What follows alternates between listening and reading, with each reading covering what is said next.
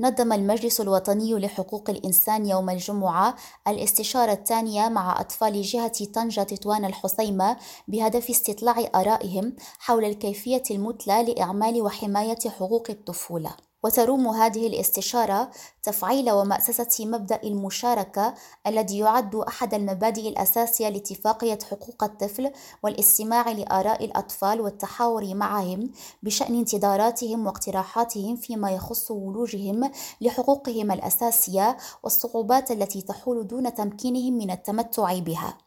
وشاركت في هذه الاستشارة عينة تمثيلية مكونة من حوالي 37 طفلا وطفلة يمثلون جميع فئات الأطفال بمختلف عملات وأقاليم الجهة من المتمدرسين في التعليم سواء النظامي أو غير النظامي وأطفال المدن والقرى وأطفال في وضعية إعاقة وأطفال في وضعية صعبة وأطفال أجانب وأطفال في نزاع مع القانون. وتمحورت أشغال هذه المشاورة التي تعتبر بمثابة جلسة إنسان الإنصات للأطفال ولتطلعاتهم وانتظاراتهم واقتراحاتهم على ثلاث ورشات تتمثل في الحماية والسياسات العمومية والحق في الولوج إلى المعلومة. وتعتبر المشاورة الجهوية لطنجة ثاني محطة بعد لقاء مماثل بقلميم حيث من المنتظر أن تتواصل اللقاءات التشاورية بكل من مدن فاس مراكش وأجادير الدار البيضاء الرباط الراشدية وبني ملال ووجدة والعيون والدخلة. زين جناتي ريم راديو طنجة